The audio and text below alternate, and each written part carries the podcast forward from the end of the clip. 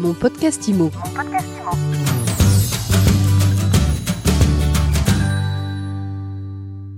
Eh bien, on se retrouve pour un nouvel épisode de mon podcast IMO, toujours en live du congrès de l'AFNAïM. Je suis avec Alain Le Tailleur. Bonjour. Bonjour Ariane.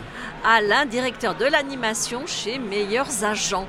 Euh, Meilleurs Agents qui, expo- qui expose d'ailleurs ici. Euh, Qu'est-ce que vous faites là? Eh ben, on vient d'abord rencontrer euh, nos clients, tout d'abord, parce qu'une grande partie de nos clients, de nos 13 500 clients professionnels de l'immobilier, bah, sont adhérents de la FNAIM, donc on vient les rencontrer. Et puis on a aussi une actualité, puisque euh, je présente un atelier sur comment capter les vendeurs au bon moment. C'est en ligne, il suffit de s'inscrire, euh, où là on, on dévoile une étude exclusive. Et puis on a participé aussi euh, hier, euh, modestement, mais avec beaucoup d'enthousiasme en tout cas, au palmarès de l'immobilier, à tes côtés d'ailleurs, Ariane. Donc voilà notre actualité, en tout cas sur la FNAIM. Donc, Meilleurs Agents au congrès de l'AFNAïM, ça n'a rien de saugrenu. Ah non, pas du tout. Totalement légitime même. totalement légitime, meilleurs agents à Fédération nationale de l'immobilier, d'où euh, la présence. Alors, sur le, marché, euh, Alain, qu'est-ce qu'on peut dire? Comment est-ce que meilleurs agents analysent ce qui est en train de se passer sur ce marché de l'immobilier? Quel bilan de 2021 et surtout qu'est-ce qui se présente sur 2022 Alors le, bilan euh, rapidement c'est une part de marché croissante chez les agents immobiliers puisque chez les professionnels de l'immobilier puisque on va atterrir aux alentours d'un million deux cent mille transactions. Donc ça c'est fantastique. Euh, Le point euh, où la marge de progression, on en parlera peut-être tout à l'heure, c'est qu'il y a encore 350 000 de ces transactions qui sont faites par le particulier. Euh, L'immobilier est toujours au cœur de la préoccupation des Français, sauf qu'il y a une redistribution des cartes et du territoire, puisqu'on voit bien qu'il y a trois grandes zones géographiques qui se détachent. Il y a les métropoles, un peu en perte de vitesse, sauf Marseille. On a ce qu'on appelle le périurbain, une zone qui est en pleine croissance. Et puis le- les prix sont tirés vraiment par le rural, et les stations balnéaires. Donc voilà, trois grands marchés, en tout cas trois zones géographiques. On voit bien qu'il se passe plein de choses avec euh, les résidences semi-secondaires, semi-principales, le télétravail. La tout ça est- bi-résidence oui, tout ça est en train vraiment de bouger. Euh, C'était à un moment donné une idée, une, euh, un peu de prospective, mais dans les faits, on a tous autour de nous aujourd'hui des gens qui ont fait des choix et qui font des choix différents. Donc ça, c'est sûr, les trois grands marchés. Le marché se porte bien, mais avec des ventes qui vont se faire différemment, euh, un peu moins peut-être dans les métropoles, un peu plus dans les zones périurbaines et dans les zones rurales. Voilà, mais le, le marché de la transaction est bien là. Et puis après, il y a différents marchés. Euh, on peut avoir des marchés où les vendeurs sont encore en position de force, entre guillemets, euh, d'autres endroits où sont les acheteurs, des marchés, euh, et puis d'autres endroits où les marchés sont un peu plus équilibrés. Mais en gros, néanmoins, les vendeurs aujourd'hui, dans certains secteurs en tout cas, commencent à atterrir sur une hausse des prix qui était peut-être un peu folle, entre guillemets. Et puis les, les acheteurs, dont les professionnels de l'immobilier souvent se sont un tout petit peu moins occupés, reprennent une place très importante puisqu'ils sont finançables, ils sont très exigeants et il va falloir les travailler différemment, donc revenir à des fondamentaux de la formation là-dessus. Euh, et puis les investisseurs, très hésitants encore, notamment avec des nouvelles normes de DPE qui ne sont pas fixées et qui ont peur parce que l'investisseur a besoin euh, d'informations fiables pour investir longtemps. Voilà ce que je peux dire en deux mots. sur l'état du marché. Et du marché. Le moral des, des agents immobiliers dans ce contexte, co- comment ils se portent Comment vous les aidez à aller mieux? Oui, alors euh, d'abord, euh, j'espère qu'à travers euh, nos services et nos outils propres, déjà, on, on contribue, puisqu'on voit bien que l'agent immobilier doit se réinventer, et commence et n'a pas, nous a pas attendu et se réinvente sans arrêt. La pandémie ayant d'ailleurs accéléré la digitalisation. On voit bien aujourd'hui que le professionnel de l'immobilier moderne, c'est quelqu'un qui a les outils digitaux qui vont bien, qui a le savoir-faire qui vont bien, qui a l'état d'esprit et le mindset et le- l'envie et la motivation très forte. Et puis surtout, en fait, le client demande des choses simples, euh, c'est-à-dire de l'écoute, euh, un- un- une relation authentique dans l'accompagnement de son projet de vente, euh, accompagné avec les bons outils digitaux. Donc comment on fait pour les aider? Bah, Déjà nos outils, Alors et puis tiens, on fabrique... qu'est-ce que ça apporte, meilleurs agents? En deux mots, le service que ça rend aux agents immobiliers. Bien sûr. Alors le service en deux mots c'est simple, c'est que euh, le particulier ou le porteur de projet, il a une première idée, c'est d'aller chercher de l'information sur les prix.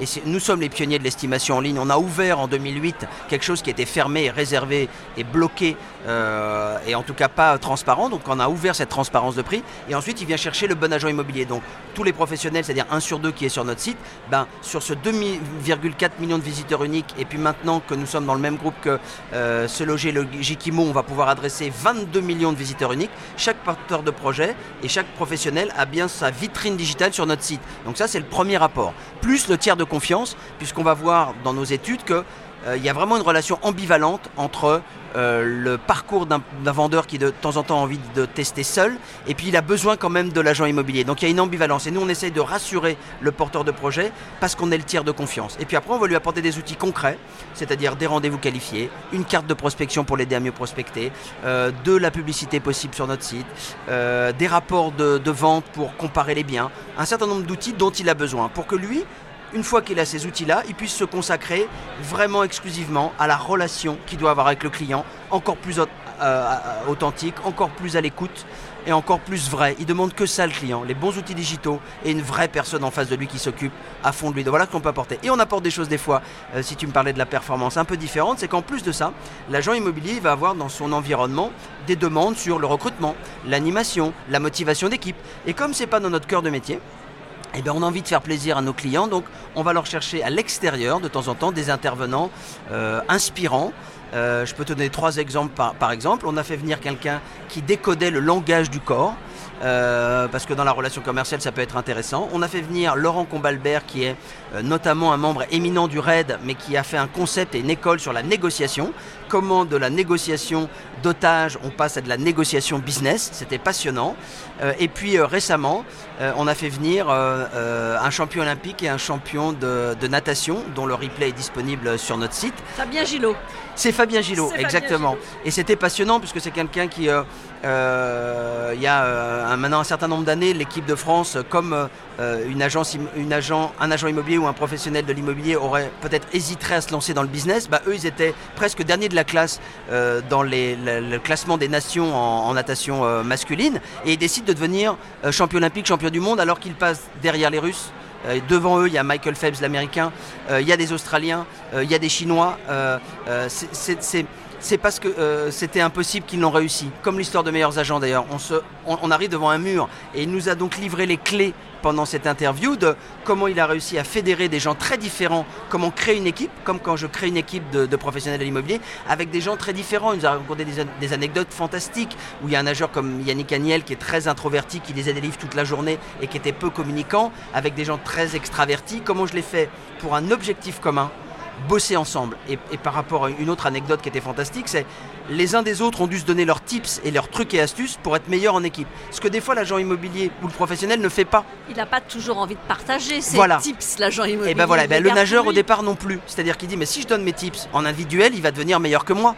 Mais si on veut être champion ensemble et gravir une étape forte, si on ne se donne pas nos trucs et astuces, individuellement on n'y arrivera pas et en équipe non plus. Donc ils ont été obligés de partager ce que nous on aimerait aussi, euh, euh, promouvoir ou aider chez les professionnels de l'immobilier ce partage de mandats, ce partage de, de, compétences pour que à chaque fois, chaque individualité bah, soit plus forte et que 1 plus 1 égale 3, je sais pas, euh, j'ai envie de dire ça comme ça. donc l'histoire était fantastique. Il est devenu champion olympique, champion du monde plusieurs fois, en équipe, en individuel. Et la cerise sur le gâteau, c'est qu'il a monté un cabinet d'assurance juste après, qui passe de 2 millions à 35 millions, de 4 collaborateurs à 35 collaborateurs en seulement 4 ans. Et il nous a donc livré ses clés de management, de levier euh, pour réussir euh, à mettre en place ça, qu'on a pu transmettre et mettre en lumière. À chaque fois, je faisais le parallèle entre le champion olympique, le champion de natation et le chef d'entreprise AXA et le professionnel de l'immobilier. Voilà, c'était euh, passionnant. Donc plein de liens à explorer, à travailler. Mais vous avez un truc avec l'eau chez Meilleurs Agents parce que vous avez appliqué la stratégie du dauphin. Et donc là, on continue avec un champion de natation. Oui, et puis entre-temps, il y a eu des séminaires même, pour tout vous dire, euh, de surf chez nous euh, à l'intérieur des équipes, ça je vous l'avais pas dit Ariane, et ce séminaire de surf servait à dire, ben, la symbolique en tout cas était de se dire trois choses. La première, il y a une vague qui arrive, on la connaît pas, qu'elle soit post-pandémie, post-business, on ne peut pas l'affronter. Par contre, on peut tenter de la surfer. C'était le premier thème. Le deuxième thème, c'était de dire, une équipe qui n'a pas l'habitude de surfer des vagues, et eh ben, si on la sort de sa zone de confort, elle peut réussir à faire quelque chose de grand. Donc oui, on a vraiment quelque chose avec l'eau. Et d'ailleurs, c'est ce qu'on dit d'un professionnel de l'immobilier ou d'un commercial, il doit être H2O, le symbole de, de l'eau, c'est-à-dire deux fois carré et une fois rond. Merci beaucoup Alain Le Tailleur. Et à très vite pour un nouvel épisode de mon podcast IMO à écouter sur toutes les plateformes et sur MySuite IMO. Mon podcast IMO. Mon podcast IMO.